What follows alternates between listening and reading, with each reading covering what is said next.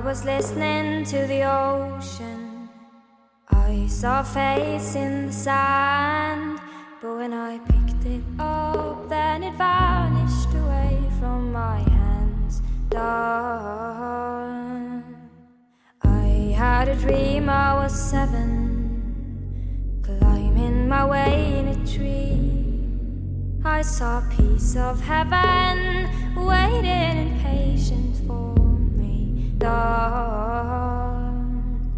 And I was running far away. Would I run off the wall someday? Nobody knows, nobody knows. And I was dancing in the rain. I felt alive and I can't complain. But no, take me home, take me home where I belong. I can't take it anymore. 一百听众朋友们好，欢迎收听第五十三期。其实这一期我们已经策划两个月了，从三月底起，我们就陆陆续续向国内的呃人格心理学家，还有心理学领域的创业团队发出邀请，希望和他们一起聊聊，嗯，什么是 MBTI，还有什么是十六型人格。嗯，我们之所以一直非常想要了解这个看起来是比较热门的话题，其实背后有一个更大的意愿在，就是大概是从两年前起，疫情开始就发现，嗯，观点与观点之间的冲突变得更剧烈了，而这种观点之间的冲突很有可能会导致人与人之间的割席和立场上面的划分。那如何去理解别人，以及理解这些观点的不同呢？我们觉得，所有的观点都应该还原到人的性格上面上去考虑。当我们去了解了一个人的观点，在他在这个人生活中发生的逻辑，我们就会更好的去理解别人。嗯，虽然。抱着这种美好的愿望，开始了一次又一次追寻，但是 又一次又一次失败了。嗯，最后本期还是邀请到了 S 一百的老朋友妍妍来和我们一起聊一聊人格测试。我觉得我们可以呃先聊聊看自己去做那些测试一些体验。嗯，之前因为我妈妈是一个心理咨询师，所以她对这个方面是比较熟悉的。她经常会让就是她的来访者做一些测试。我在高考完之后，他带着我和一些朋友一起做了一个 workshop，然后在 workshop 上面他就让我们做了一些职业性格测试什么的。然后后来我也有就是自己，因为老是忘记自己是什么 MBTI 类别，然后就不断反复去做，然后。嗯，最近一次做是在 嗯前年，就是我刚来牛津的时候。那时候我跟我就是两个朋友，就是在一起喝酒玩耍，然后就感觉像一个 party trick 一样，就是大家没有觉得是很严肃，因为我们三个都是学心理学的，而且都是嗯正正经的计算啊、神经心理学这一方面的，所以我们是把它当做一个 party trick，然后。嗯，解读结果的话，我我们发现其实就是我们三个人，因为它是有四个维度，我们三个人的后三个字母都是一样的啊，就是我们并没有把这个当做前段时间，嗯，我们职业的一部分，就是我完全是把它当做一个独立于我作为心理学研究者的身份之外的一个呃好玩的想要去探索的东西。嗯，我自己觉得 MBTI 它就是一个，我不知道有没有人在刻意的营销它，但是我觉得它是一个特别好的营销案例一样的，就是就是人们会觉得它好玩。然后，尤其是大家可能还没有特别熟悉的时候，然后你可以通过这这样的一个小测试，然后去了解别人。然后，如果你们已经是特别熟悉的朋友，然后你看了这个测试，你会想，哦，原来可以这么去概括这个人的特质吗？就是人会很喜欢这种场景吧。前段时间就是我们我们组就是我们国际新闻组的几个人就在说这个事儿，然后大家来做，好像也是除了有一个人以外，我们一共六个人，然后我们其他五个人的后面三个也是完全一样的，甚至其中我们有四个人的四个呃那个那个 维度全都是完全一样的。然后大家就在讨论说，是不是干媒体这一行就会比较偏向于这个？我之前在那个特稿公司实习的时候，也有很多人是这一个人格类型，我当时就觉得很有趣。但是因为我也老看到科普在讲，在讲 MBTI，它可能并不是一个非常科学的东西。然后，呃，讲到大五人格的时候，好像。大家都会觉得它是一个心理学界比较认同的一个测量体系吧。我就在想，为什么那种嗯特别的科学的东西，往往它的传播度就不是很高，然后那种更不那么严谨的，大家就会喜欢去利用它。而且，而且我其实前几年做过好几次 MBTI，每次结果都不太一样。但近几年做的是一样的，呃，我不知道它是真的反映了我的个性的变化，还是它这个系统并不是很完备。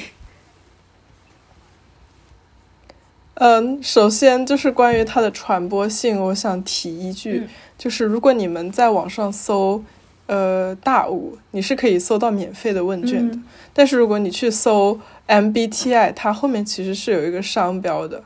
嗯，所以就是这个的意思就是 MBTI 它是作为一个商业问卷，嗯，呃，你使用它是要支付钱的，虽然就是我们可能比如说在微信上面我们做的时候并不要支付钱，但是这个使用是要交版权费的，嗯，嗯。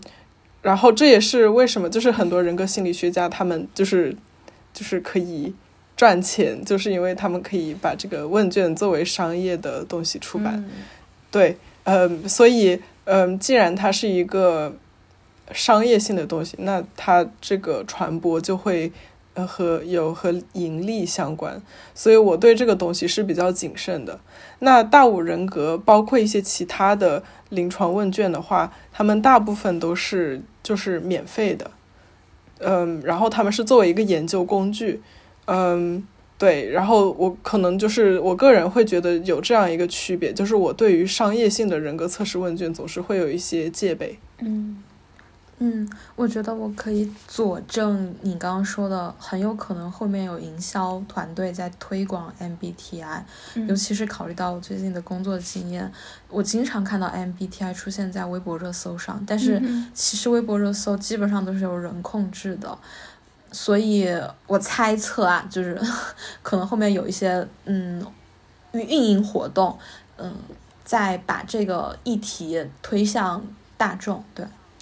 嗯，有一个美国的文化呃人类学家，他出了一本书，叫做呃焦虑中国。嗯，然后他讲的是中国的心理热，这个是包括嗯心理咨询，还有这个语言的心理化，就是大家更多的开始用西方的这个语言来讨论他们的情感和感觉。嗯，然后我就嗯会把这个。这种想要向内探索的欲望和人格测验的流行也联系在一起，就和心理咨询在中国的流行是一个道理。嗯，就是说，可能我们是希有更多的人希望去了解自己，然后这个时候，嗯，人格测试就像一个把手，它能够是最。规模化和标准化的去了解自己的一个量表，然后它出现了，然后就有很多人刚好有这个需求，就使用了它。对，对，而且它是呃一种无创的自我窥探手法。嗯，因为比如说心理咨询，你很很可能会带出来一些你并不想知道的关于你自己的东西，但是人格测试，因为它是一个非常外化的，是测量一些。可以被测量，而且非常唾手可得的东西，所以它的创伤性没有那么大。我觉得说的好有道理呀！就是之前学文学史的时候说，从大概十九世纪末二十世纪初的时候，在呃，就是文学上有发生一个从外向内的转向，就是嗯，文学潮流上大家会更去探索人物的内心世界，一个很明显的转换。但是为什么就是广泛的大众去探索自己的内心，要再隔一百年之后才会变得这么流行？嗯，感觉也可能跟那个大众传媒的兴起有关系。就是，嗯，你在这更之前的时候，可能都不知道有这个工具，然后在大众传媒流行了起来。当你看到很多人在讨论它的时候，你就会觉得我也去做一下，尝试一下吧。嗯，所以这也是为什么人格测试会商品化，因为越大众，它就是对。商品，嗯，商品的现代资本社会的商品的几大特征就是可规模化、可复制化、可迁移化以及标准化。对，嗯。嗯，然后所以 MBTI 它可能和大五。呃的区别也在于这里，嗯，它它就是把人分为了好几种类型，它我觉得大五会更细致一点，然后它的整个量表也更琐碎无聊一点，嗯，对，然后你嗯你们提到了这是这个嗯商品，那我就多说一点，就是为什么 MBTI 它流行的更广，嗯，而且做起来更爽手，就是很很。很令人愉悦，是因为它会最终给你一个具体的类别。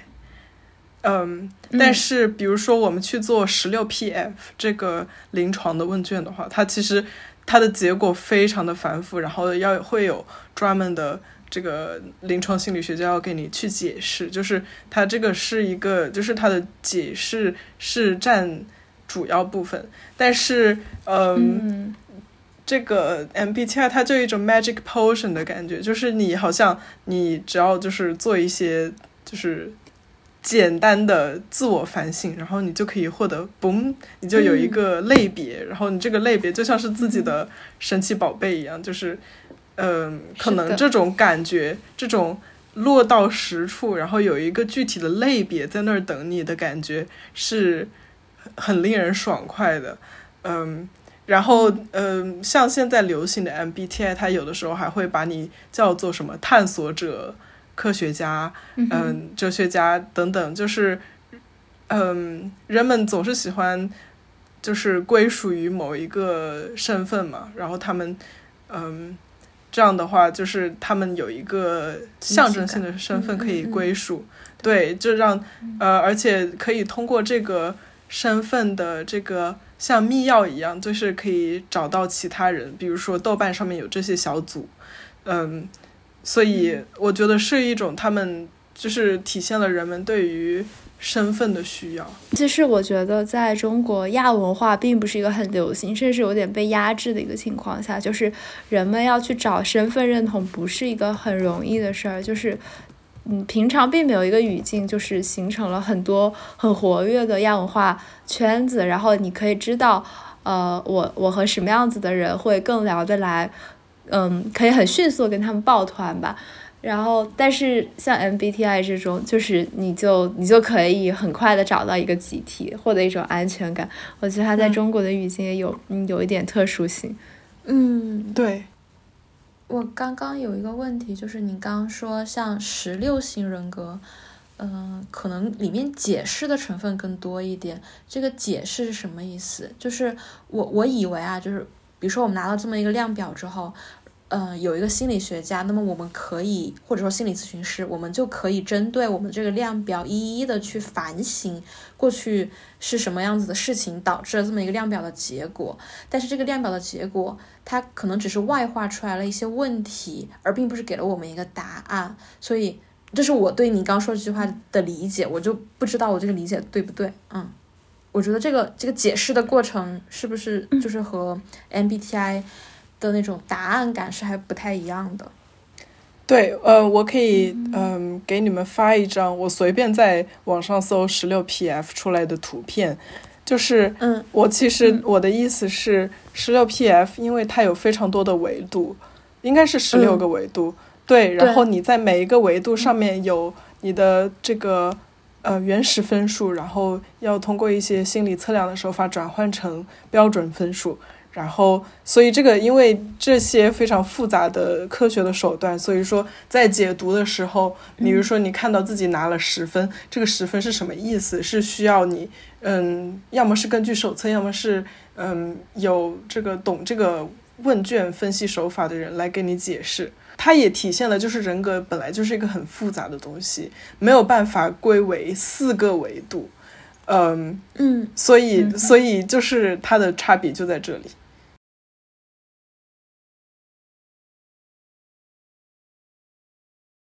嗯，然后呃，因为是这样，所以我想提一下，就是其实现在呃，我们在心理学研究中间做实验，一般不会用一个完整的人格测试，因为我们基本上能够认定没有一个完全完整的人格测试，人格是很多东西的组合，比如说嗯。呃，而而且人格也有很多不同的理论，就是人格到底是什么这个问题，我们可以就是谈上一天。嗯，所以就比如呃，有专门的，就是嗯，心理学家他们就讨论过人格到底是什么这个问题。比如说有一个人叫阿尔伯特，一个美国的人格心理学家，他就提出说，我们嗯，不是研究人格本身，而是研究人格特质。这个人格特质就是一些人格中间可以被嗯辨别出来，而且能够量化，嗯，并且相对稳定的一些东西，嗯，然后我觉得我们虽然心理学界没有明显的就是嗯在每篇文章里面都这么写，但是我们研究的也都是人格特质，所以不是一个完整的人格，嗯，而是一些我们所关心的问题。比如，如果是在情绪和心理疾病的研究当中，我们用的最多的应该是神经质这个东西。嗯，然后一些其他的，比如说政治心理学、社会心理学，他们会可能会用开放性这个分问卷。然后还有一些其他的问卷，它是测量一些，嗯，呃，更特特一些更加特殊或者细节的。一些人格特质，比如说有自恋性人格的这个量表，然后也会有一些其他的政治倾向。呃，当然不是政治倾向本身不是人格，但是它会有一些就是很细化的量表。嗯，我们认为是，嗯，只有因因为嗯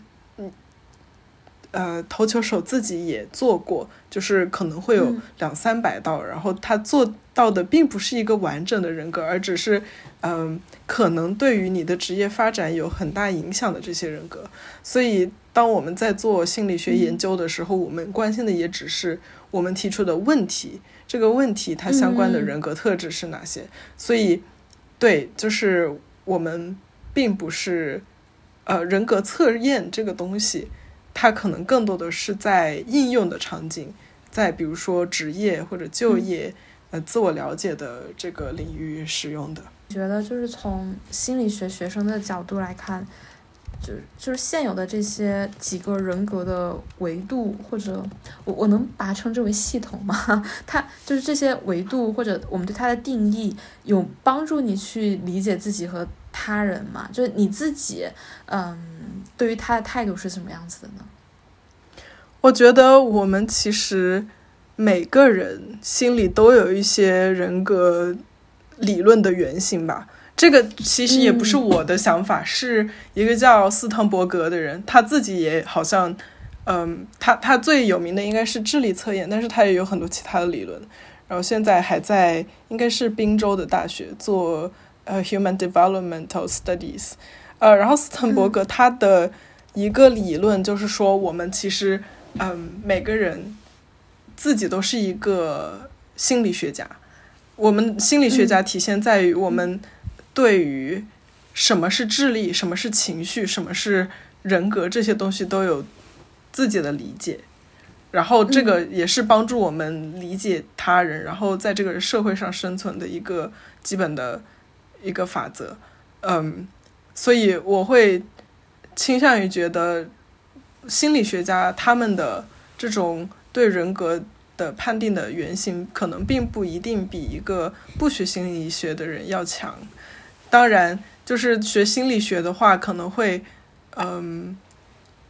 更加知道，比如说知道这个东西它其实是一个临床上的东西，或者说就是知道这个名字，但是知不知道这个名字和知不知道这件事有没有对这个的感觉，其实也是不一样的。就是我觉得我身边有很多人，虽然他们不学心理学，但是他们。嗯，也很有洞察力。嗯，我是想说，所以它更多的还是一个，就是当你有需要的时候，比如说你想要研究某一个问题，或者说你在进行咨询的时候，想要更更方便的去了解这个来访者的某个状况的时候的一个工具，而不是说就是你学了它就嗯能够去用它来嗯就是随时随地的测量身边每一个人。啊，这里有两个问题，我呃两个分开讲。第一个是，嗯嗯，如果是一个大家都知道它存在在那里的东西，那心理学知道它背后的心理测量。嗯，是不是增加了我们的知识？比如说，我们都会说有外向和内向的人，这个呃，嗯，心理学的外向和内向的测试并没有为我们增加什么，嗯，因为我们本身就呃会非常自然的把它分成这两类，但是有一些东西可能是更微妙的，然后在我们生活中可能很难用语言概括，比如说，嗯。我其实，在因为我自己喜欢看犯罪电视剧，然后我之前是并没有，呃，因为很难在真实生活中遇到高智商犯罪的类型，但是，嗯，你在很多犯罪心理学的这个题材的电视剧中间都可以看到有同一类人，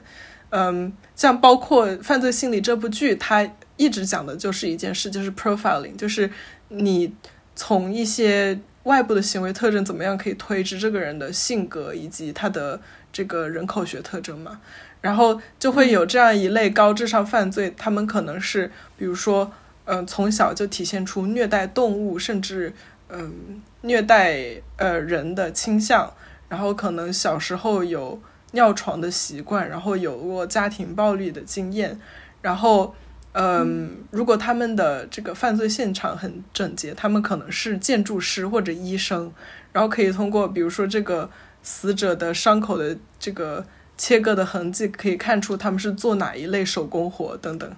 就是嗯，言归到底就是嗯，如果你就是之前对于一个你不熟悉的类别有一个学术性的看法。那你在真实生活中间看到这个类别的时候，你就更容易识别出来。所以我其实现在回过头去看我身边的一些人，其实我觉得，嗯，他们可能会是有一些这个这种高智商犯罪的倾向的。就是虽然这样说有点奇怪，但是就是他们有一些，嗯，这种比如说强迫倾向，嗯，然后喜欢整洁。或者说一定一件事情一定要做完等等，就是我会发现，嗯，就是这个是我之前没有想过的问题。我之前是觉得他们有点怪怪的，但是现在会，就是有了这个维度，我就可以在这个维度上面这样想他们。这些人不知道，就是背后有有一双这样的眼睛，帮他们 默默的贴了一个标签。我其实觉得我自己也有一点强迫倾向。为什么小时候会尿床的人也可能是高智商犯罪？哦，这这是那个侧写的一部分了，就是那这个 profiling 它不是人格测验，但是它会有一些就是模式识别，就是它包括这个它的这个 profiling 包括，嗯，你的比如说你可能是白种人或者呃黄种人等等，或者你你是哪个性别，这些显然不是人格，但是它也会包括一些人格的部分。比如说，嗯，总是独来独往，没有办法建立亲密关系等等。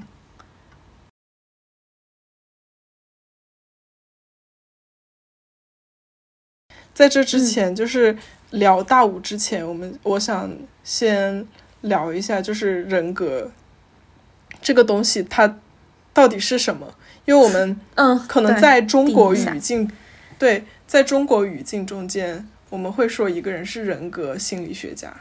嗯，然后人格心理学它本身是一一门课，但是其实这个划分也是呃一个人为的结果。就比如说呃，国内的心理学可能会有记忆心理学、情绪心理学等等，但是在至少在我待过的地方，它是分得更加含混的，就是会有学科交叉的情况。比如说我在牛津的时候。我们学人格的这门课，其实可能一个学期只有一两节课是真正讲人格的。它这门课叫做嗯，Personality, Individual Differences and Psychological Disorders，所以是包含了人格、嗯个体差别和嗯心理疾病。然后它这门课，嗯，大部分时间是在讲，比如说怎么测试，怎么测人的智力呀，然后怎么测人的抑郁症，嗯，然后主要是它的背后的理论，就是说，嗯，呃，比如说我们会讲一些因素分析，呃，一些这个，嗯，principal factor analysis，就是一些非常统计学的方面，嗯，但是它这门课。我一开始就是上这门课之前，我会很疑惑，为什么他是把这三个好像在国内可以拆成三门课的这样一个东西，就是放在一一门课里面来讲。然后我上这门课的时候，我才意识到，其实他们都是在讲一个东西，就是人和人之间是有差异的。这个差异是可以是很多不同的东西，嗯，但是我们就是。有很多其他的心理学领域，比如说记忆心理学，他们其实是想找的是人之间，就是即使人之间有差异，但是我们也想找出一个统一的规律。比如说，嗯，艾宾浩斯记忆曲线这个东西其实是一个普遍性的一个概括性的东西，所以他们使用的统计手法就会把这种。就是他们会取平均值，就是把呃人与人之间的差别当做误差来处理。但是 individual differences 呢，我们是认为人与人之间的差异是有意义的。呃，这个 individual differences 可以是智力，可以是人格，可以是一些情绪上的倾向。嗯，但是我们想要研究的这个 individual differences 应该是嗯。特殊于这个人的，就是他要嗯，在这个人的嗯生活中会就是在较长的一段时间内不变化。比如说智力，它是比如说你今天测一次斯滕伯格的智力量表，然后两周之后再测一次，这个应该是相对稳定的。所以我们以想要研究的是这样一种稳定的东西。那么呃。人身上有没有一些情境性的东西？当然有，比如说有的人他会，嗯，他的人格可能是一个比较稳定的东西，但是他对于特殊的刺激物，他的反应会，嗯，偏离于他平常的这个人格的特质。所以我们在这个心理学中间把这个叫做，呃，情境和特质的差别，就是用英文说就是 state and trait。嗯，differences，对，所以嗯，我们在聊人格的时候，就是嗯，记得就是我们聊的是这样一种稳定的东西，而且它其实背景里面是和很多其他的东西相关的，对。嗯，我觉得这个就解答了之前我跟投球手我们聊的时候我提出的一个问题，因为呃，我们之前做。就是做大无人格的时候，然后投球手说他猜测可能我的那个宜人性的维度会比较的高，然后我说，但其实我做出来没有很高，但是他可能感受到就是我的行为模式让他觉得我可能宜人性比较高，所以我就在想，嗯，人格测试和一个人就是他具体的行为模式之间不一定是完全对应的，就算你有这个特质，你可能在和人交往的情境中，你也会。碍于情境的需要而去做出一些和他看似相悖的反应。对，而且就是反过来说，嗯，不同的情境也会偏爱不同的人。比如，嗯，文化心理学中间就会，嗯，告诉你，美国人他美国的文化更接受那些，嗯，高唤醒，就是非常激动，然后。阳光的人，但是可能日本的文化就是更喜欢温和，但是就是嗯，用呃心理学的话说，就是 low positive effect，就是他们不能太过激动，而是要温和，但是也要有亲和力，就是是一种积极的情绪。对，就是嗯，人会适应情境，然后情境也会。改变人。嗯嗯，我刚刚还想到这个情境，除了以国别为划分，有些时候这个社会也是发生很大的改变的。比如说，在一个嗯很确定，然后大家政通人和的时候，哦，我觉得可能那些很积极的看待事情比较积极。嗯，对于未来的想法会比较乐观的人，他就可能会更容易出一些成果。那么那个时候，我们就会觉得啊，是不是我也要更积极、更阳光？但是在一个不确性变、不确不确定性变得更大的一个社会状态中，那个时候一些更。谨慎，可能平时让你觉得有点悲观的人，你又会觉得他们好像很有远见，很早就为嗯极端事件做出了打算。然后我就觉得那个 state 其实也是和会和整个社会的变化发生变化。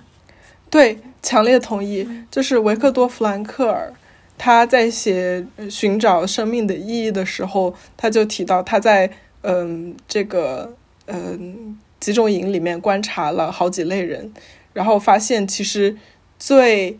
能就是能够挺到集中营结束的那些人，并不是一开始就充满希望的。就是嗯，他他在里面应该提到了一个例子，我不太记得具体的细节，但是大概就是说，呃，有嗯有两个人，一个人是他觉得圣诞节之前一定会，就是他能够出营，然后另一个人是完全就是。不抱这个希望，然后就是这个希望更高的人，因为他圣诞节之后并没有能够出营，他反倒最后就是在圣诞节之后很快就去世了。嗯，所以对，就是的确就是如果情境改变，人就是一个人，他原来是一种积极的特质，也有可能会变成一种消极的特质。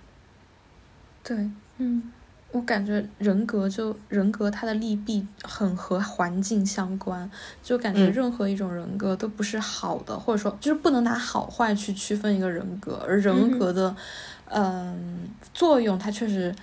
很看你当时所下所处在那种时运。涂色刷之前还提到一个问题，就是嗯，你个人感觉到的外向性，可能和其他人。发现的你的外向性是不一样的，然后这个也是我们在就是做自我报告的时候非常就是想的很多的一个问题。这个也不只是人格测验，就是所有的心理学的量表都有这样一个问题，就是我们的假设是人们是能够反省他们自己的心理特质的，就是我们可以以一个嗯第三者的人呃人称来看待自己。然后对于自己的行为做出一些客观的判定，但是这个假设究竟是不是正确的？其实我觉得这个这个能力本身就是一种维人格的维度，就是有的人他们可能非常的了解自己，嗯，然后这个了解是可能是独立于他们的人格是怎么样之外的。比如说，呃，我有认识的人，他们。呃，会有一些自大，呃，不是坏的自大，而是就是他们在就是 the way they convey themselves 就会呃显得比较骄傲，然后嗯外向，然后我但但是在我在问他就是你怎么样看待自己的时候，他其实知道自己的问题，但是他觉得这是自己的一部分，所以说他也并没有想要改变。但是有的人，嗯，我也会。见到一些，呃，尤其是，嗯，比如说，可能一些需要心理帮助的人，他们并没有意识到自己其实需要帮助的，所以他们其实是缺乏对自己的一个了解。不好意思，有。我觉得 self report 和别就是自己感受到的，它还还还有另外呃另外一个方面啊，一个是我们刚刚说的，就是这个人他到底是不是一个嗯时时刻刻反观自我的人，另外一个就是我觉得人和人使用词语时，我们对于一个词语的定义也确实不一样，就比如说开放性和外向性。嗯，虽然我们都使用同一个词语，但是这个词语下面对应的情景可能是不太一样的。所以，当我去描述另外一个人觉得很他很开放的时候，我可我可能是在说，我觉得他经常去嗯参加一些聚会，呃，很愿意和别人打交道，但是这个人自己对于开嗯外向的定义，他可能是觉得我愿意去参加极限冒险活动，而这些冒险活动，嗯，是别人不愿意去做的。那我把这个行为也定义为开放和外向了。所以我觉得，就是对于词语的定义的不同，也可能会导致这种差异。呃，就是大五里边那个开放性是一个我还挺有疑问的维度，因为其他的几个维度，比如说责任心、然后外向性、宜人性和神经质性，我都会能够想象出，如果在这个维度上分数过高，可能会给这个人生活带来的一些困扰。但是这个开放性，我觉得它光从描述上面来说，听上去是一个非常正面的，比如说具有想象力和审美、情感丰富，具有。呃，求知的欲望等等，我觉得它，嗯，我我就在好奇说，那过高的开放性可能给人带来一个什么样不好的后果，以及就是这种描述。会不会就是它使得人格测试变得不那么客观？比如说，虽然说我们会讲没有一种不好的人格，但是也呃，有些人可能会发现我的我开放性很低，会不会还因此觉得有些自卑？就是我我会不会是一个呃没有想象力的人？因为因为在一般的语境中，没有想象力好像多半都是带一点贬义。嗯。这个开放性，我其实觉得它的名字起的很好，因为它其实包括很多东西，比如说对于，呃，我在我在查这个 Google 啊，它上面有包括，呃，主动的想象，嗯，审美的这种敏感力，嗯，然后嗯，能够专注的这个程度，就就是专注于你内心的感受的这样一种能力。以及，嗯，是否喜欢多样性，以及你的，嗯，是否有 intellectual curiosity，就是你是否，嗯，喜欢这个有挑战性的，呃，智力上的活动，嗯哼，嗯，以及你是否喜欢挑战权威，对。就这些听上去好像都是在 夸奖一个人，而不是一个很客观的陈述我的感受。但是我觉得这完全就是我可以想象，比如说一个诗人，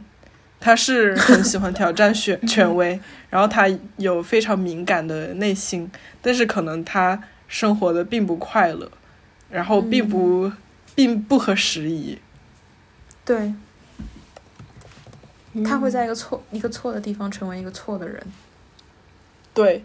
而且我我并不是说可能他在某一个特定的，比如说我们的文化中间会受挫折，而是他在哪里都会受挫折。嗯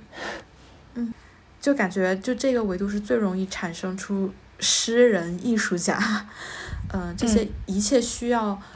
比喻能力、需要抽嗯形象思维能力的那些人。所以这不就是在说，就是这个人格和。和一个人的生涯的选择的紧密相连。这样一个人，他在一个完全不同的领域会是什么样子？想象一个呃商人，他具有这些特质，你们能够想象这样一个人吗？就是下意识的你会觉得他可能会很失败，就是在做生意这个层面上。但我不知道能不能，你会不会有反例？我觉得他可能需要和他和与他的人格特别互补的人一起做合伙人。对，就是他，就是他，he definitely has something to offer，但是他可能对单独不能成功。对，因为我我个人，我个人也没有办法想到，嗯，但是我有一个朋友，他现在在呃做瑞士银行，但是他是一个特别文艺的人，就是他。嗯，会弹吉他，然后之前还和呃索尼音乐想要签他的合同，因为他吉他弹的特别好。嗯，呃，然后也自己做一些纯音乐，然后我就我就在想，他其实他，因为我们我们可能会落入一个思维的陷阱，就是我们容易把这五大五人格五个维度认为是五种人，但是他们其实并不是，可能这个人他既外向又开放，所以当我们在想象一个这样子的商人的时候，我们好像是就是把它归为一种类别了。但是其实一个人可以有很多面的，然后这个是这个 MBTI 和这个其他的就是比如说大五的不同。不过我之前有过一个疑问，就是我没有见过，呃，就是既喜欢文学又很喜欢数学，或者说既擅长这方面又擅长另一方面的人。我在想，会不会有一些职业或者说生涯路径，它真的是存在一些内在的冲突的？比如说，嗯，当当你需要很强的。嗯，逻辑思维的那种严谨的能力的时候，它是会和你的开放的、扩散的想象力有冲突的。我我这我也想过一模一样的问题，尤其是嗯，我我就是刚刚看到开放性，它可能是开放性的心理基础是在信息处理网络之间相互作用的扩大上。这这个意思就是呃。信息处理网络就网络就是我觉得一个学科或者说一个系统，它就是一个系统，它是一个内内在的，而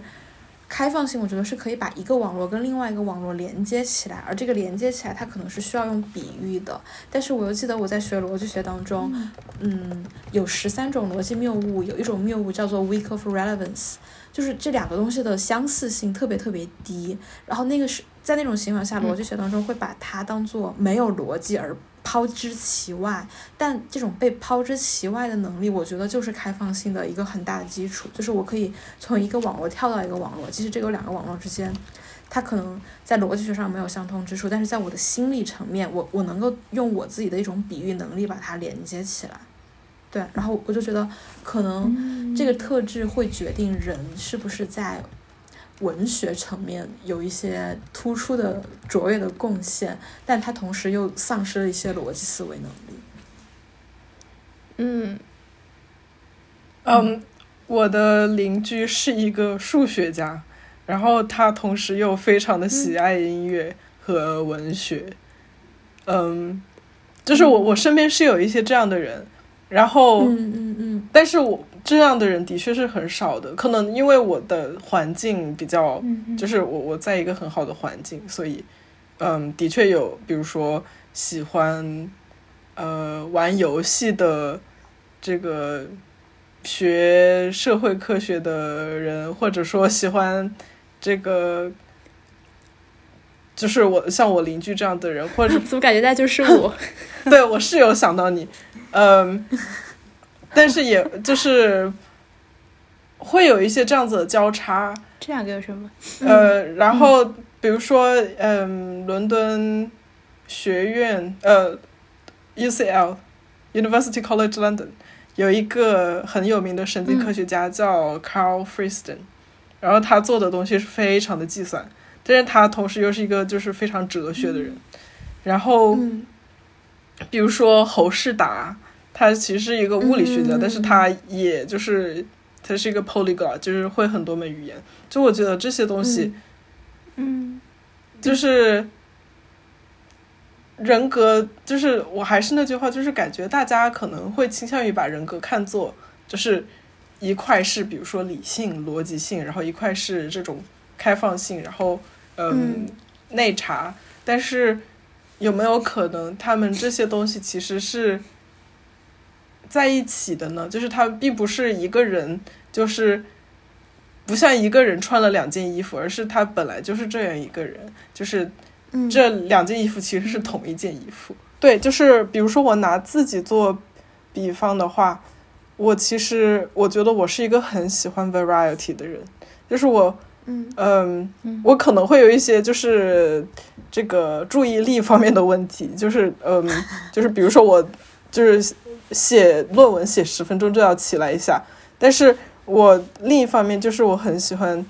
不同的东西，然后这个不同的东西可能是比如说科技，可能是医疗方面，然后也有可能是做面包啊这些完全不相干的东西，但是。这些，如果你只是看我这些不相干的东西，你可能会想，哦，动手能力强，或者说，呃，医疗可能就是喜欢就是研究人体的奥秘，但是它背后其实是就是一样东西。我我看到妍妍在那个大纲里边，就是后面写嗯的这个笔记，嗯，就是政治倾向是不是也会和一个人的人格相关？然后下面就说那个嗯，在选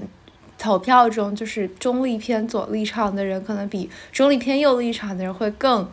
富有呃友善和开放的特质，但是在能量和良知层面。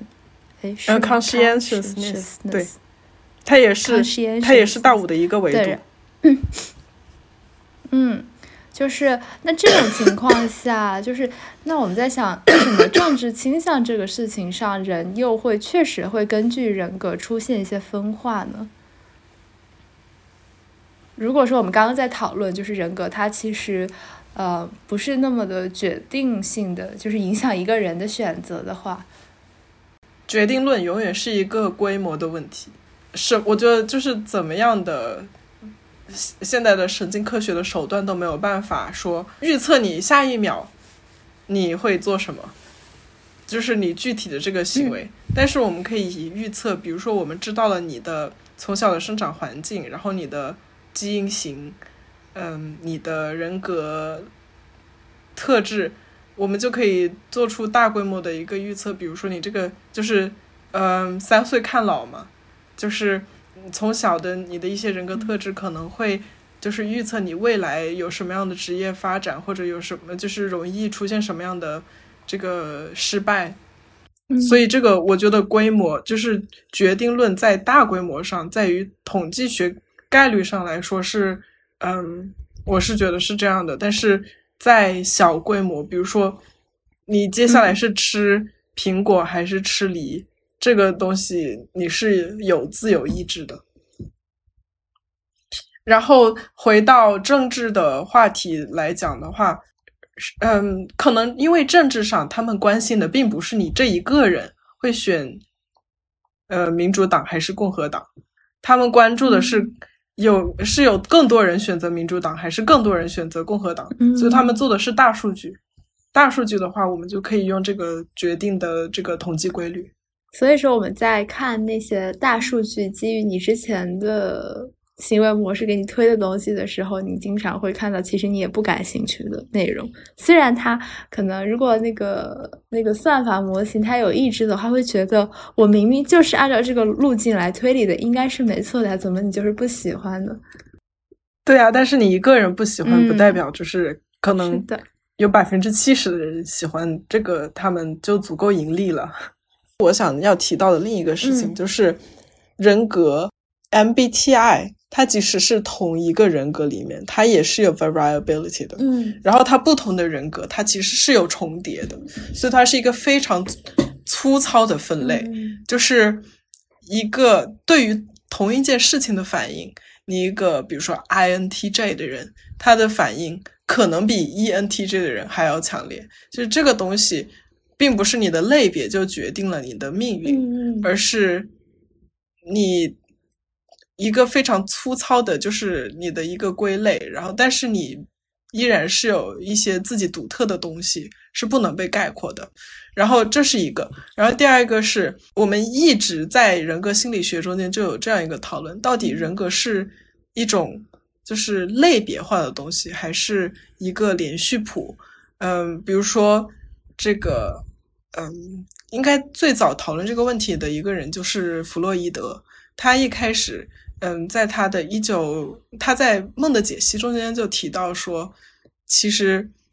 人们总是把他们人们把健康的和神经质的人总是好像放在两极，但实际上在我们的所有的人中间，它是一个连续的谱系，从完全没有任何的这样子的特质到有一点，嗯，直到就是有临床的这种显著的损害你的社会和嗯。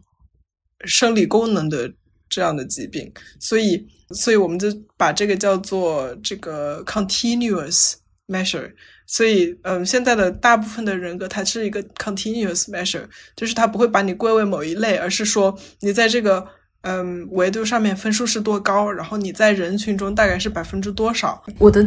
自我揣测啊，我感觉你不是一个特别喜欢用量性。和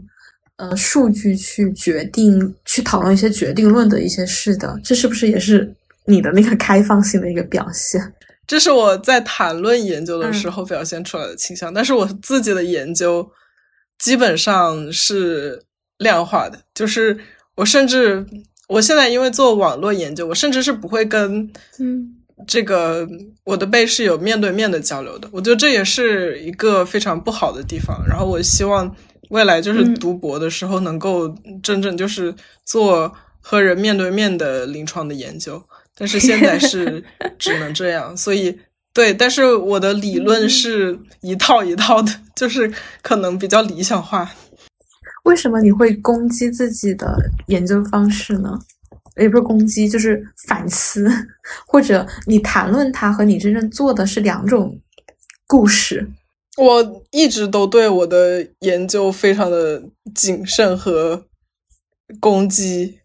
就是因为我觉得。年轻一点的时候，我会觉得啊，我好像只要就是找到这样一个这个研究的主题，然后如果发一两篇文章，我就能够出名，就是好像是有这样一个倾向。这也是为什么我之前看这个坏血和这个辍学生的时候会有共鸣感，但是现在我会越来越发现，没有研究是没有一蹴而就的，你。就是比如说，你发现了这个现象，你从第一天开始设计这个实验，到最后一天分析数据，中间有无数的可能性，就是它像一个平行宇宙一样，它有无数的可能性，你是出错了的。所以，我就会对这整个过程有一些戒备。然后，我觉得我个人会觉得这是一个比较好的品质，因为。的确，就是比如说，在跟别人合作的过程中间，发现别人的呃研究中间会有一些错误。然后，其实还想提一个东西，就是嗯，最近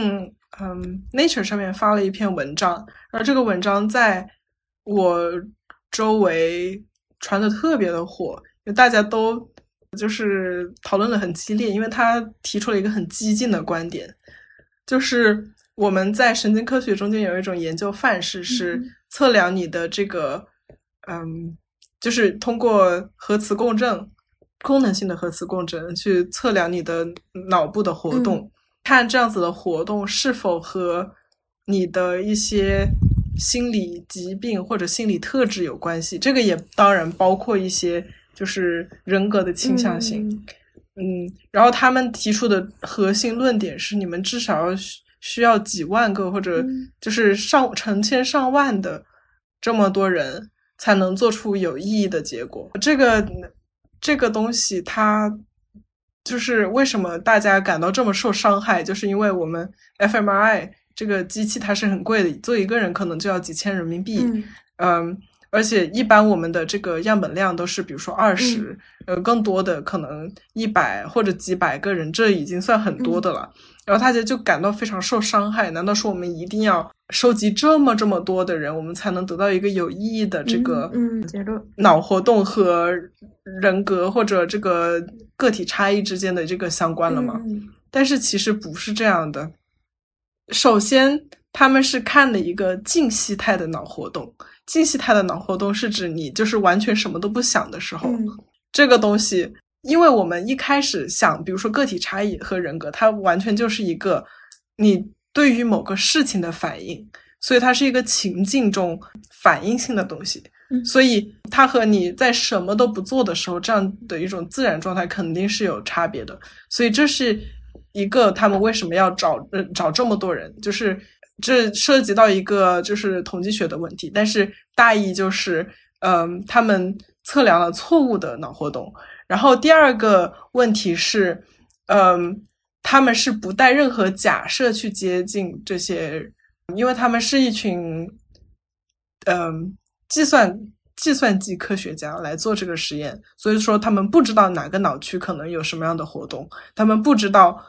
这个测试的工具是否靠谱，所以他们就是完全是对于理论不顾一切的去做了这样一个统计学的东西，然后回归到。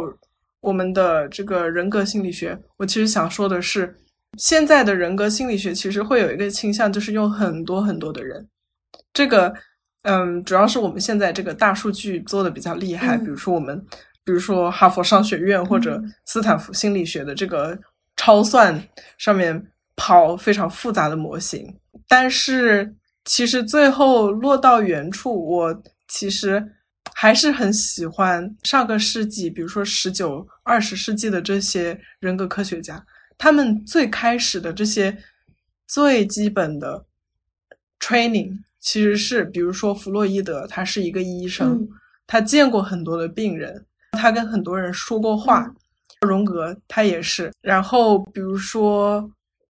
维克多·弗兰克尔，他其实也是一个精神科医生。我再想想，嗯，埃里克森，我记得他应该是受过人类学的 training，所以这些人他们其实是。理论高于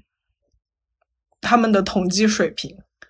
所以可能我觉得现在的人格很多，我们都是说什么是和什么相关，但是这个相关它只是一个统计学的工具。我们真正想要知道的，就是人们真正关心的还是这个东西。如果我的这个特质和那个特质之间有关联，这个对我来说意味着什么？所以，嗯，觉得这是也是为什么就是科学界流行的量表和人们崇尚的、喜欢的这些量表会有一些差异，因为它难以理解，但是人们想理解自己。对，接下来是想问，就是你们有没有就是运用过这个人格量表，就真的觉得哪一点有帮助到自己？就拿我自己来举个例子吧，因为我是一年之前做的，我记得我当时做出来，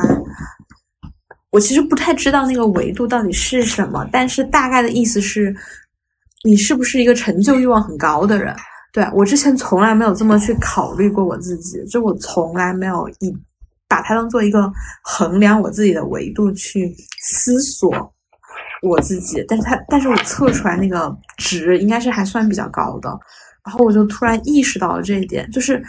嗯，我觉得人格测试它把认识自己这个特别特别主观化的动作客观化了。然后我在客观的看那个结果的时候，我又意识到了一些主观上无法意识到的事儿。然后我又解，就是就是就是这个这个结果，它解释了我的一些自创性行为，比如有的时候会把自我看得特别重，还有的时候会有一点就是心会比较急。嗯，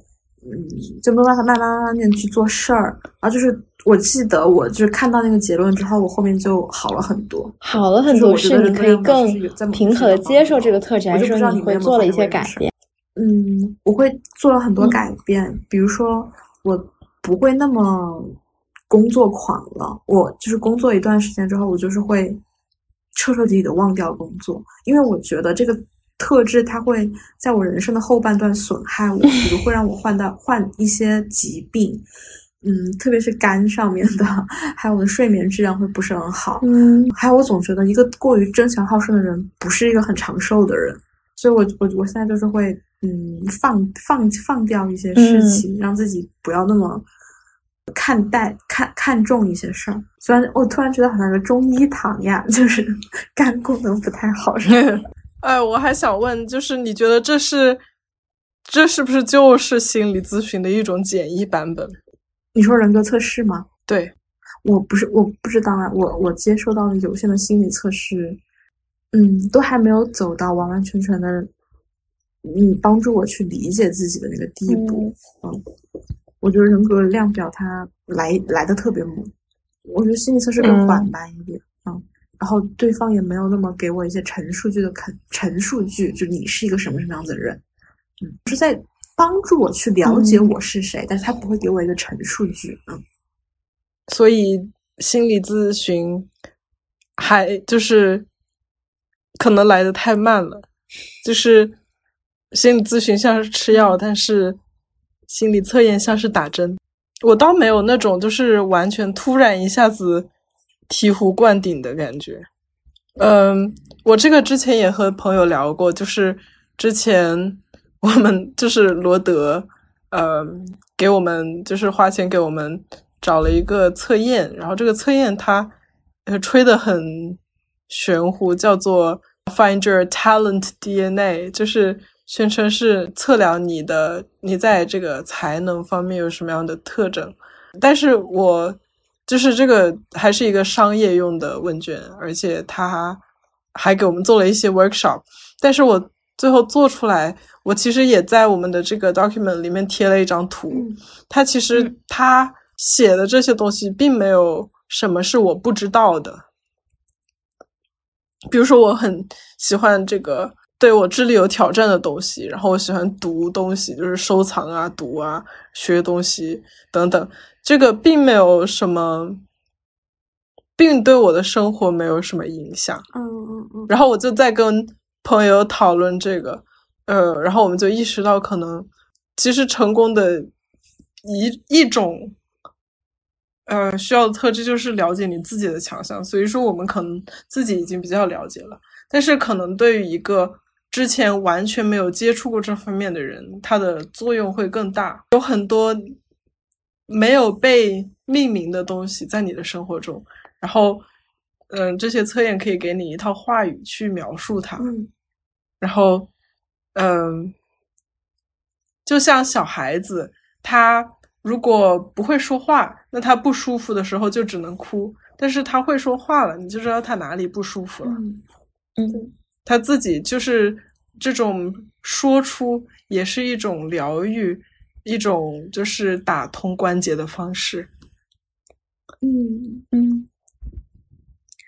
嗯，我觉得我嗯前两年的时候有一阵我特别喜欢做人格测试，可能是更多出于一种娱乐的性质。然后我就发现，嗯，可能有跟妍妍有点类似的感觉，就是他其实说的那些东西是，就是在我做测试的时候，我大概就能够猜到最后他的结论是什么。所以说，我现在有点陷入就是对人格测试非常的无感，尤其是。对于像 MBTI 那一类的，就是会会让你去归类，然后获得一种自我的感觉良好的点，因为因为那些类型里面总是有很多夸奖你的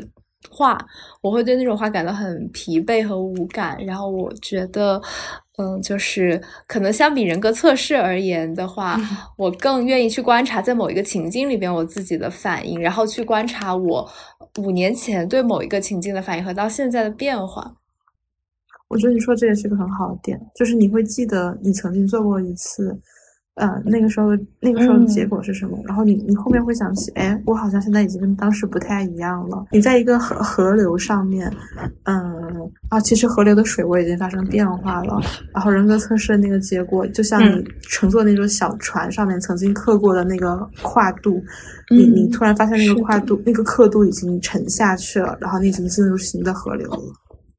不过我还是觉得，就是就是大家做了人格测试之后看到里面的一些话，然后它并不一定真的是你，但是它可能符合你期望中自己的某一个部分，就是你自己有这个倾向，但是他把它说出来，把这个倾向说的更加的往前推一步，比如说他会讲你是一个爱冒险、爱挑战的人。但其实你自己在生活中，也许哈，也许你并并不是每次遇到冒险的挑战的机会的时候，你都有勇气和决心去做了。但是你看了那个话，你就还是觉得受到了一点鼓舞，就就会想，我是有这个潜力的。我觉得他他在这个层面上应该还是蛮能鼓舞和改变人吧。心理学中间有一个效应叫做 Barnum Effect，就是呃，随便给你一段抽象的描述。就是他可以是任何一个星座，或者是某个月出生的人，或者是某个血型的人。但是你看了以后，你就会觉得啊，我自己是有一部分是和这个相符的。所以，所以你看，他一般人格测验，尤其是商用的，他不会说太多你的坏话，就是他是说一些积极的品质，然后你能够对号入座。这个对号入座，当然也有它的。好处，比如说能够让人感到安稳，或者说去肯定一些你有的特质，然后嗯，去鼓励你做一些事情。所以我觉得不一定是坏事，但是就是要 beware。对，我也就是有这样一个东西。我觉得对我来说最受用的，其实不是他告诉了我我是谁，而是他告诉了我某一些东西走到太极端了，你可能会出现的负面的反应。就是我刚刚举的那个例子。也是，嗯，这个这方面的，就是一个是一个人格特质，嗯，你可以看到他发挥到二十年之后，他可能会在你人生留下非常重大的影响。嗯，他的那种负面反应要先 beware 一下。嗯，我刚看到一个很有意思的东西，就是我我在看这个发明大五人格的这个人叫呃 Oliver John，就是他现在已经六七十岁了吧，但是他大部分的引用量都或者说这个这个发的文章都是跟大五有关的，然后他们和一个。我的导师的学生现在也在伯克利发了一篇情绪调节能力，呃，能够预测你的政治的行为吗？但是是就是他们在啊二零一六年大选前后去测量一个人的这个调节他们自己的负性情绪的能力，然后看这种调节负性情绪的能力是不是跟他们选哪个党派或者选哪位总统的能力有关系。其实我就是上周的时候，我们我们的实验室开了一个就是 presentation，就是一个人他嗯做了一个预测的实验，然后也是二零一六年大选的时候，他让被试，他让民主党的这个那个 registered voter，就是嗯投票人去看了两个党派的人的照片，然后这个照片是选过的，有笑的和不笑的。但是他只给他们看了这个民主党的，所以没有 Trump，嗯，但是有拜登，呃，以及其他人，然后他们，哎，是二零一六年还是二零二零年？应该是二零二零年，对。然后他们就去，嗯，对比，就是，嗯，这些人他们是。在看到微笑的照片还是不笑的照片的时候，会更容易就是喜欢和支持这个党派的这个候选人。发现微笑是有这样的一个反应，但是我们当时就是在讨论，是不是这也是有党派或者和个人这个 这个候选人是谁有关系的？比如说，你看到一张 Trump。怒发冲冠的照片和一张他微笑的彬彬有礼的照片，你可能会更支持哪个？我自己的假设就是，可能 Trump 利用了他支持者的愤怒，或者说没有办法调节愤怒的这样一种能力，不一定。虽然说微笑会显得更有亲和力，然后能够增加民主党的支持率，但是他不一定会支持增加共和党的支持率。不同的人，他们也是利用不同的情绪嘛。比如说，可能一些邪教，它是利用恐惧；嗯，一些其他的党派，他们是利用某种亲和的或者愉悦的情绪，然后有的是利用愤怒，这个都是不同的。所以，嗯，就是我完全可以看到为什么就是不同人格的人会喜欢不同的党派。嗯嗯，我觉得这让我有一点点宿命论，就是。所有的公众人物，无论你再怎么想在公众上面去掩饰或伪装、表演自己，但是你最后发现，你只能用你最真实的那个人去吸引能被那种人格所吸引到的人。就是你，你以为你自己伪装的更快、更更有亲和力一点，你就能够去吸引到那些有亲和、嗯喜欢亲和力的观众，但后面你发现，如你如果你本身就是一个很怒发冲冠的人，那么你也可以用那份怒发冲冠去吸引到那些喜欢怒发冲冠的人。对这个，嗯，应用在政治宣传上面，就是他们其实，比如说总统竞选期间，他们每一张照片都是精心选过的，嗯，就是要体现这个人的特质。嗯，比如说你去网上搜 Trump 的照片，你会看到他的表情，和你去搜 Biden。他的表情是完全不一样的，嗯，就是我现在在搜 Trump，我看到了前十张照片全都是，只有一张是笑的，其他的有一张是张开嘴巴在说什么，其他的都是抿着嘴。我脑海里出现了拜登大笑的情形。对，然后我现在来搜拜登，拜登前十。有三张是在说演讲说话，然后其他的都是不同程度的笑。有有一张是戴口罩。我我我我是为了传播这个，嗯，就是所谓的人设是挺决定的。